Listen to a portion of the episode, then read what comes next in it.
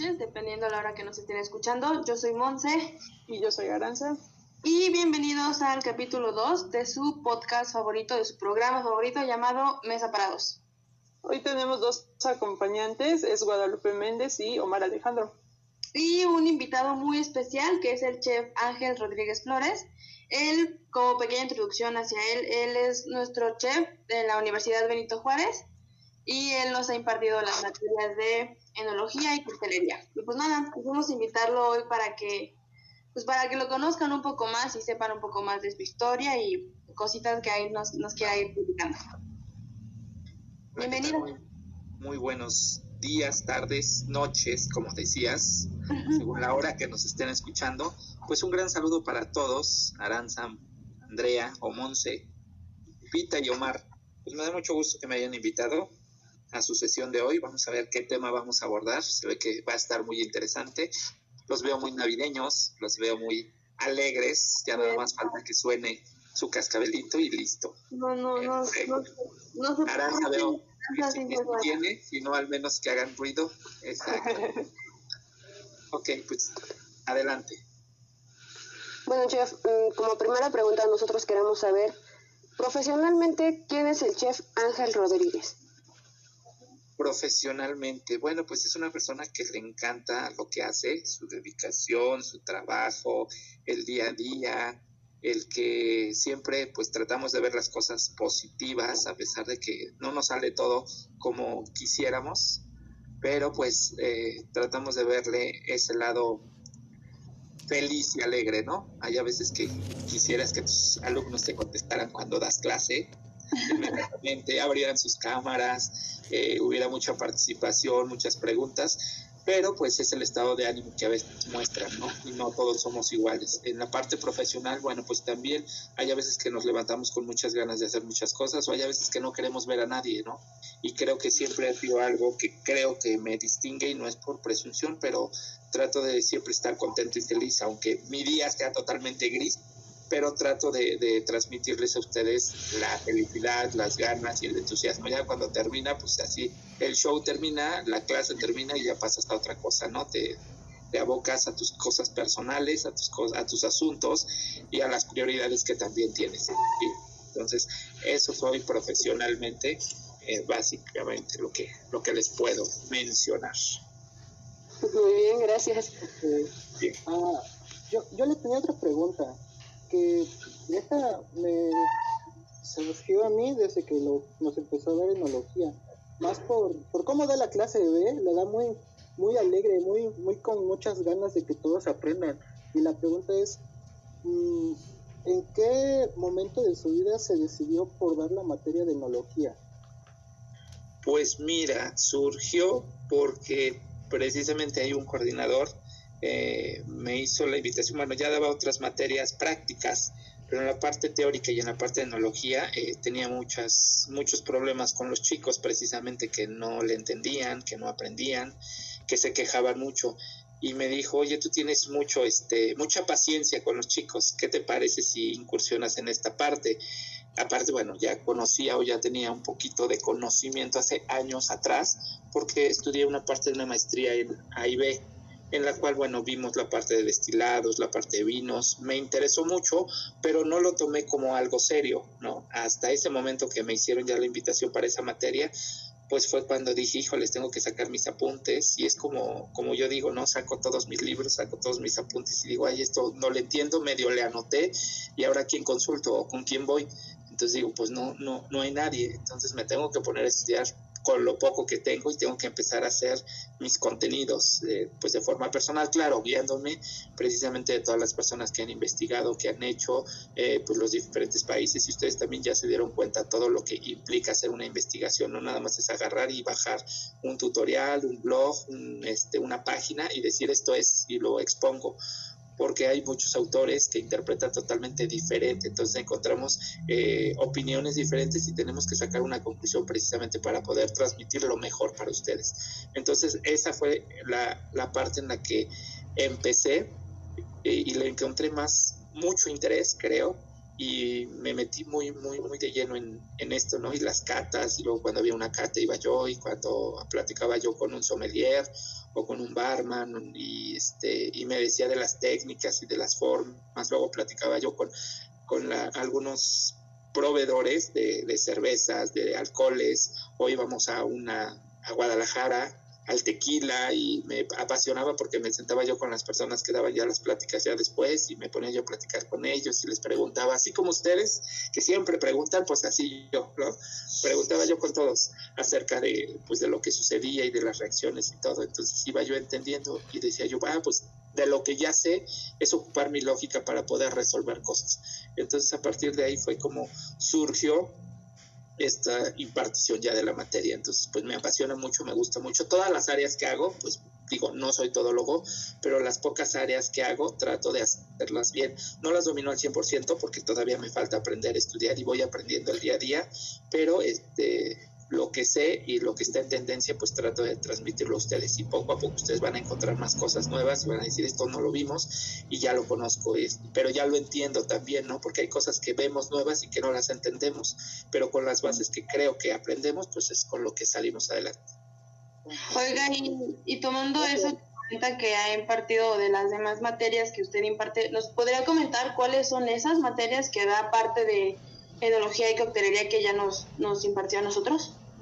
Pues bases culinarias, que creo que es con lo que también me, me este, no encasillan, pero sí me mandan a esas áreas. ¿Por qué? Porque cuando son chiquillos entran, van ahí como que pensando en que son de la secundaria, de la prepa y que están perdidos un poquito, pues los apapachamos un poco, ¿no? Les enseñamos pero ya en este en Bases Culinarias 2 pues ya es diferente, ¿no? Y hasta me dicen, oiga, chef, ya cambió, viene de malas. Le digo, no, pero realmente ya eh, el primer semestre era para que te adaptaras, ¿no? Para que conocieras, para que te sintieras en confianza y te desarrollaras. Ahorita ya vamos a, a trabajar un poquito como si fuera tu vida real.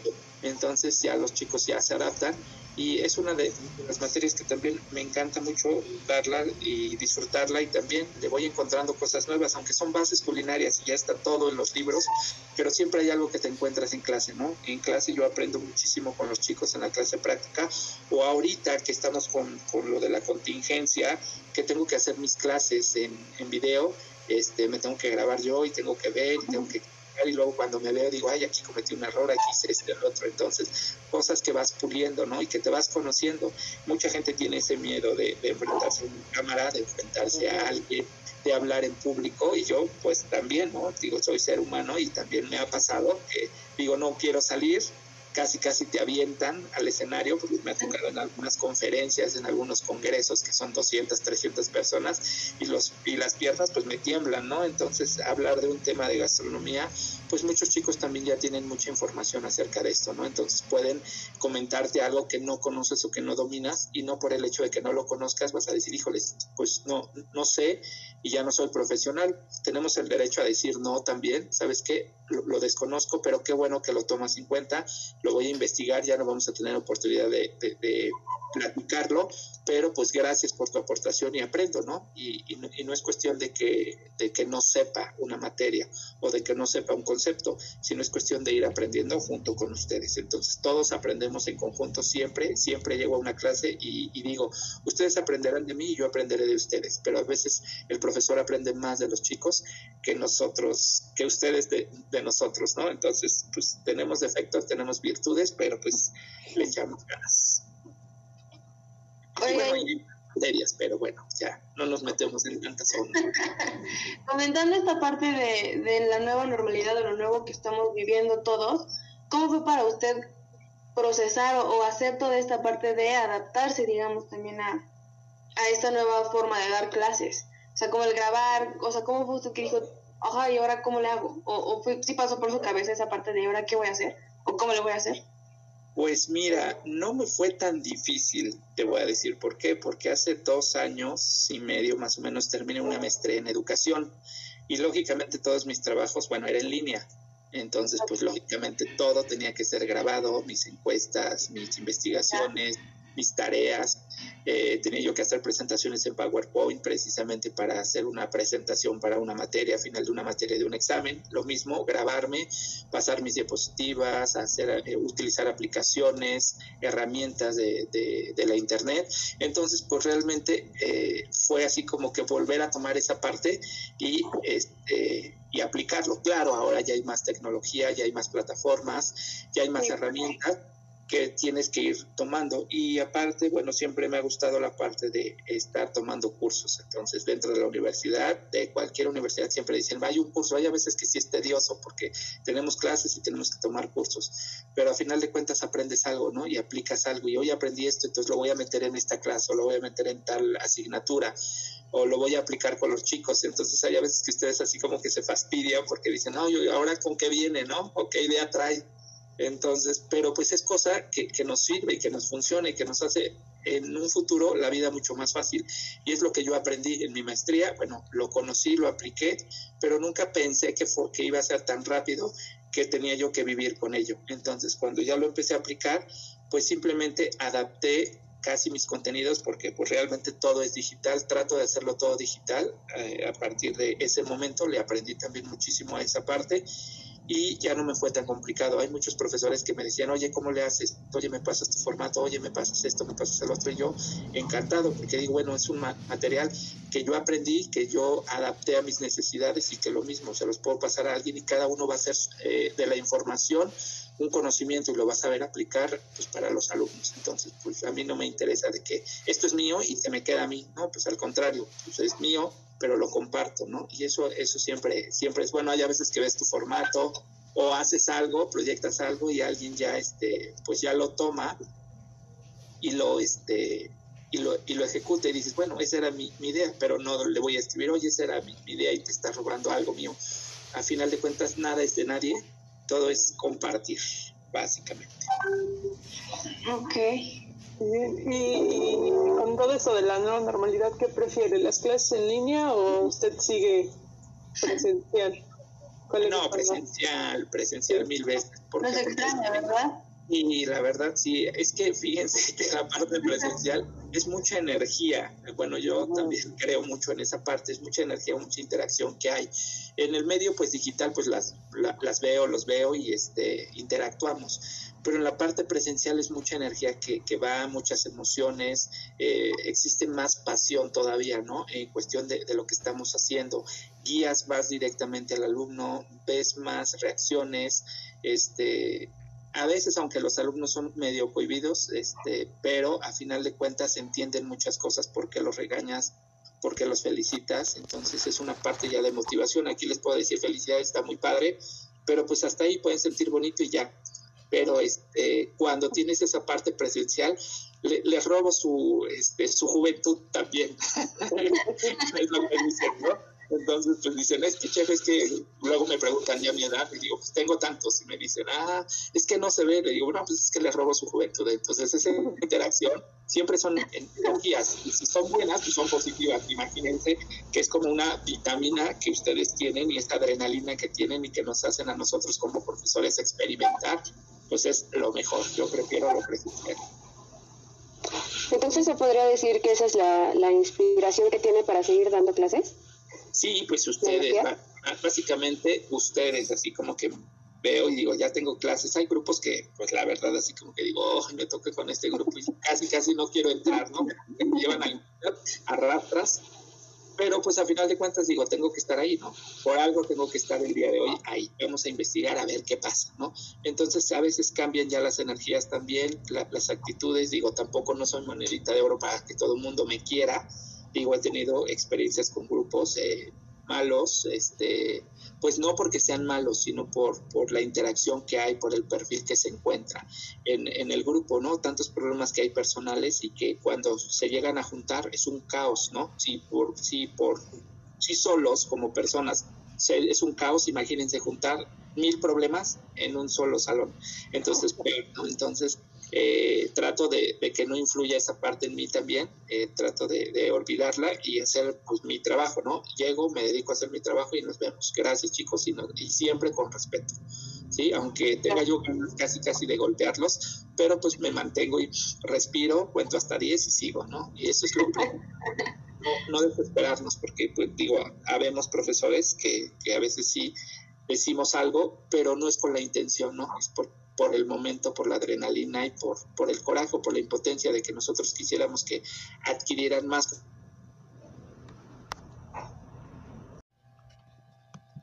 Ahora sí. Pues bueno, para no ponernos tan sentimentales de que ya nos extrañamos y todo, eh, por ahí nos contaron que trabajó en, en, un crucero. No sé si nos podría contar así como alguna experiencia o, o de, de cómo llegó más, más que nada ahí. Ok, bueno, pues un día andaba yo, tenía yo un negocio aquí en Puebla, precisamente de comida, hacíamos comida eh, como para llevar, eh, y era comida así como que saludable. Y un día, bueno, llegaba el señor del periódico a, entregarlo. Entonces un día en la tarde me puse a, a ojear y apareció esa convocatoria de, trabajar en un crucero. Entonces dije, ay, pues estaría padre. Tenía yo la, las ganas desde que yo estudiaba porque había yo escuchado comentarios muy malos, ¿no? Que a la gente mexicana pues las trataban muy mal, que este, siempre pues la, relegaban y, era muy, muy difícil trabajar en un crucero, que no creían mucho en el talento mexicano. Entonces pues yo lo vi y dije, bueno, pues puede ser que, que me toque esa oportunidad, vamos, vamos a ver.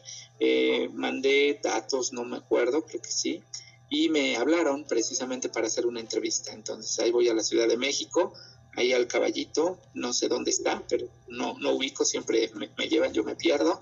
Entonces fui a la primera entrevista, fui el número 10, yo creo que en anotarme, pasaron 10 minutos, 15 minutos y había como 400 personas. Imagínense la magnitud de, de personas que, que, van a, este, a postularse.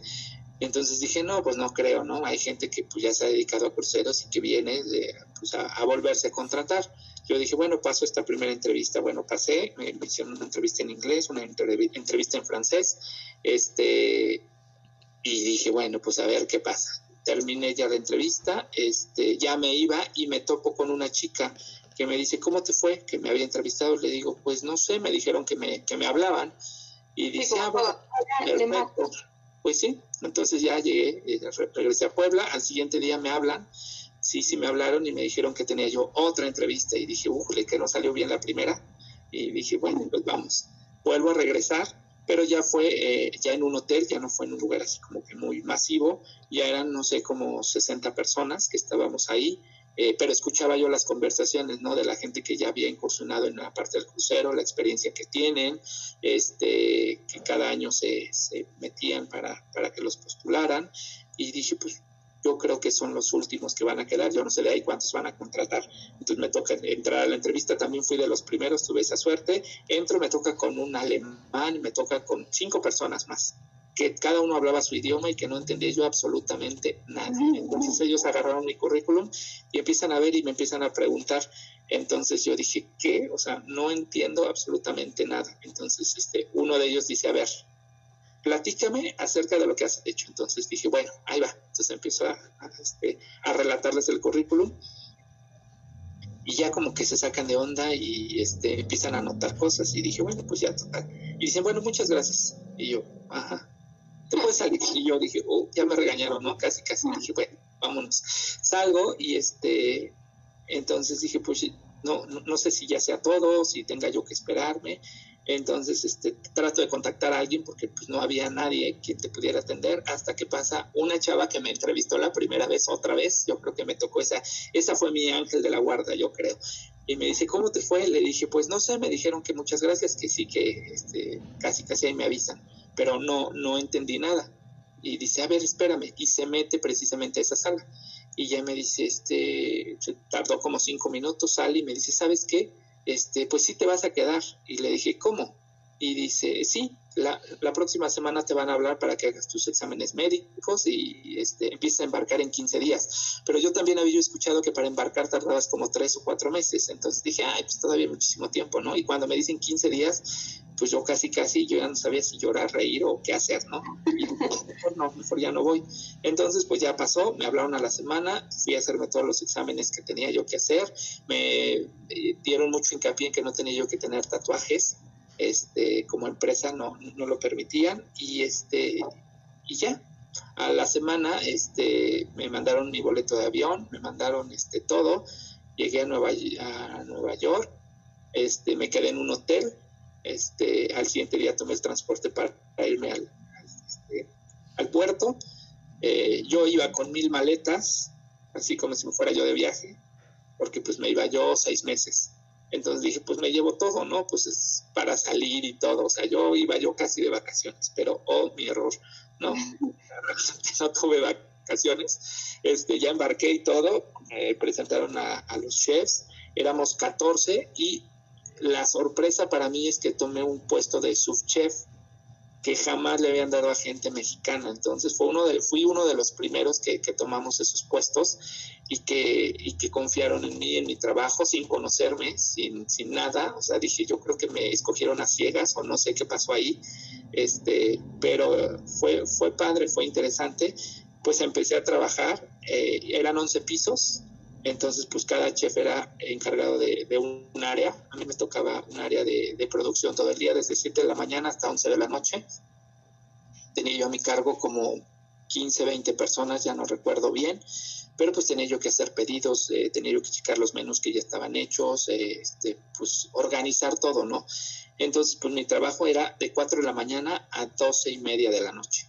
Imagínense las horas que dormía doce y media, luego me tenía yo que esperar a juntas a que terminaran todos los pisos, porque al siguiente día teníamos que checar menús, eh, contenidos, este, todo lo que se tenía que preparar. Me daba a la una de la mañana, a las dos, llegaba, hacía a veces pedidos que tenía yo trabajo atrasado y me dormía una hora, hora y media y al siguiente día me levantaba. Tenía yo un despertador que era un gallito que terminé odiándolo y así fue todo el tiempo hasta que terminé mi último día, ya después cuando llegué a México rompí ese, ese despertador, ¿verdad? ya no quería yo volverlo a escuchar.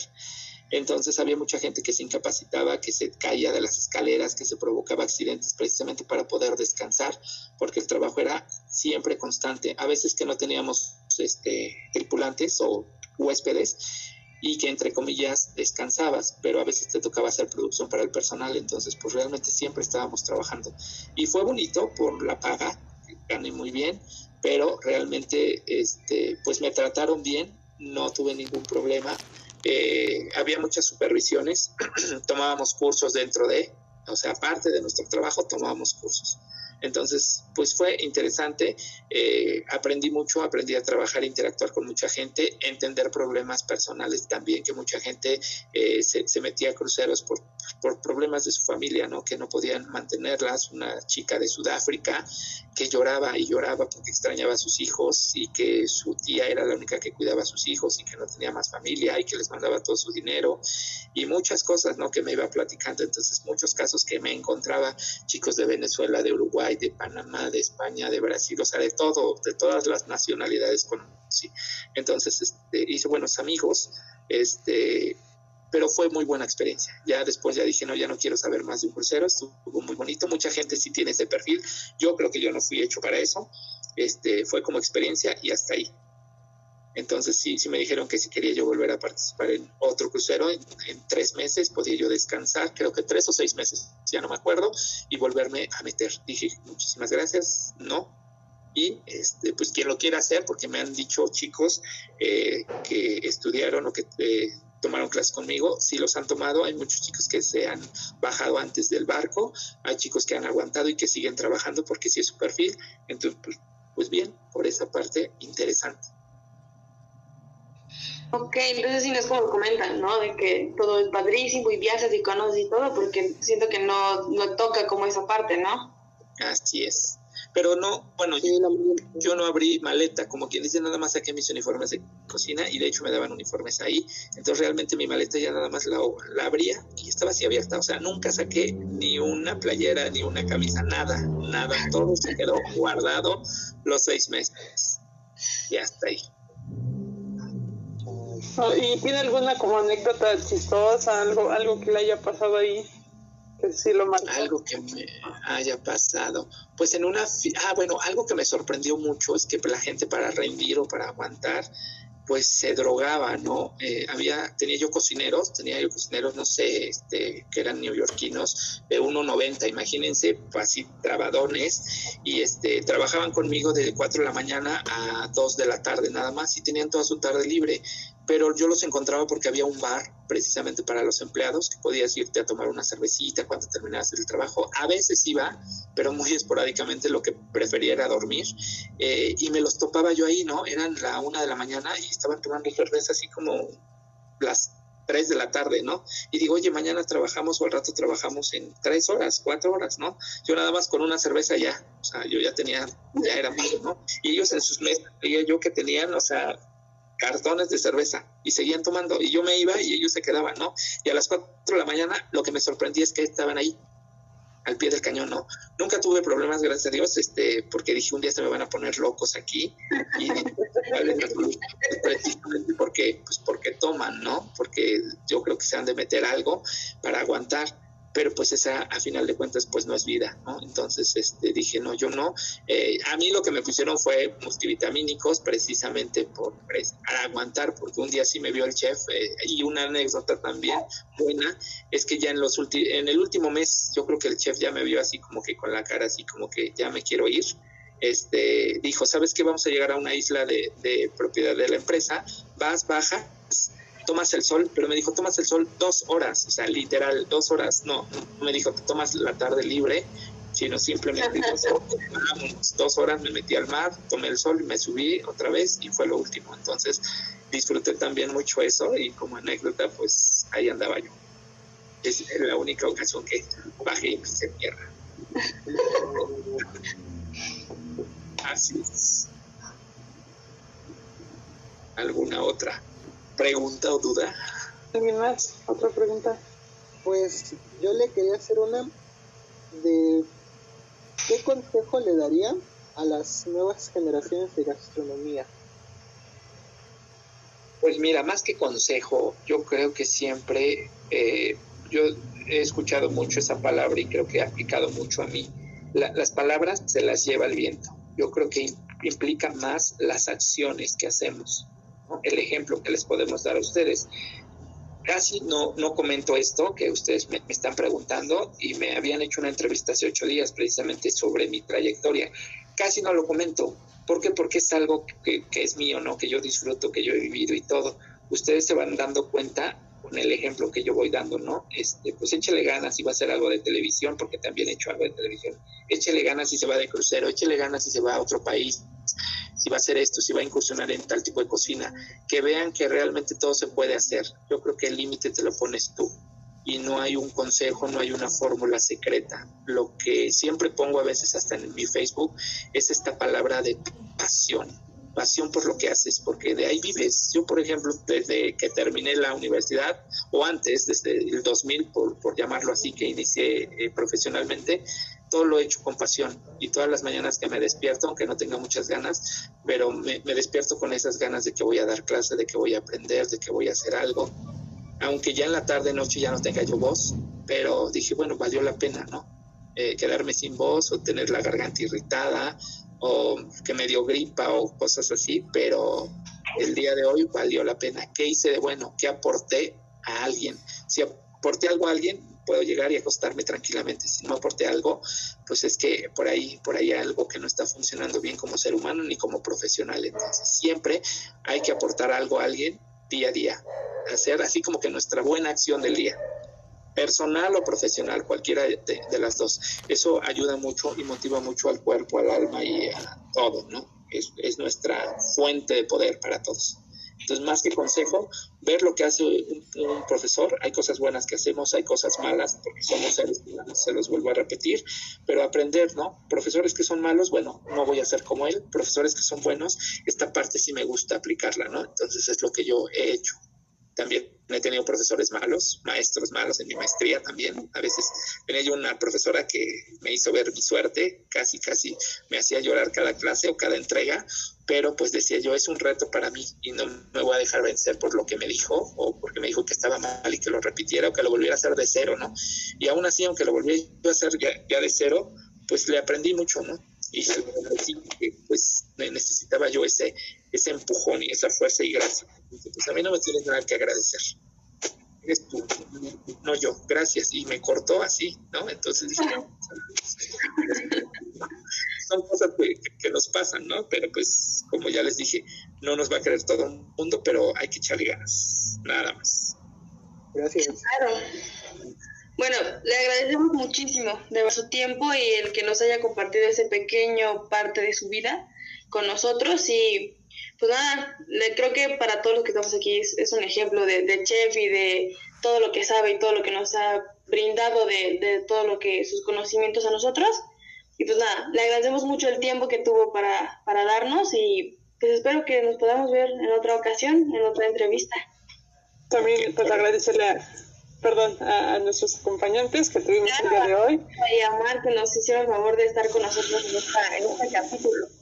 Pues sí, no sé si alguien más quiere agregar algo. No, pues no, igual nada más agradecerlas por, agradecerles porque nos invitaron, por invitar a este grandioso chef. Muchas gracias a todos. Gracias por las enseñanzas que nos han estado dando. Sí, claro, aparte. muchas gracias, exacto. Pues, el agradecimiento, el agradecimiento es mutuo, yo creo que aprendimos. Ustedes y yo el día de hoy se sorprendieron de algunas cosas, eh, conocieron otras cosas que no, que no se imaginaban, pero bueno, así es. y pues mucho y nos vemos en el siguiente capítulo. Esto fue Mesa para dos. Ok. Gracias.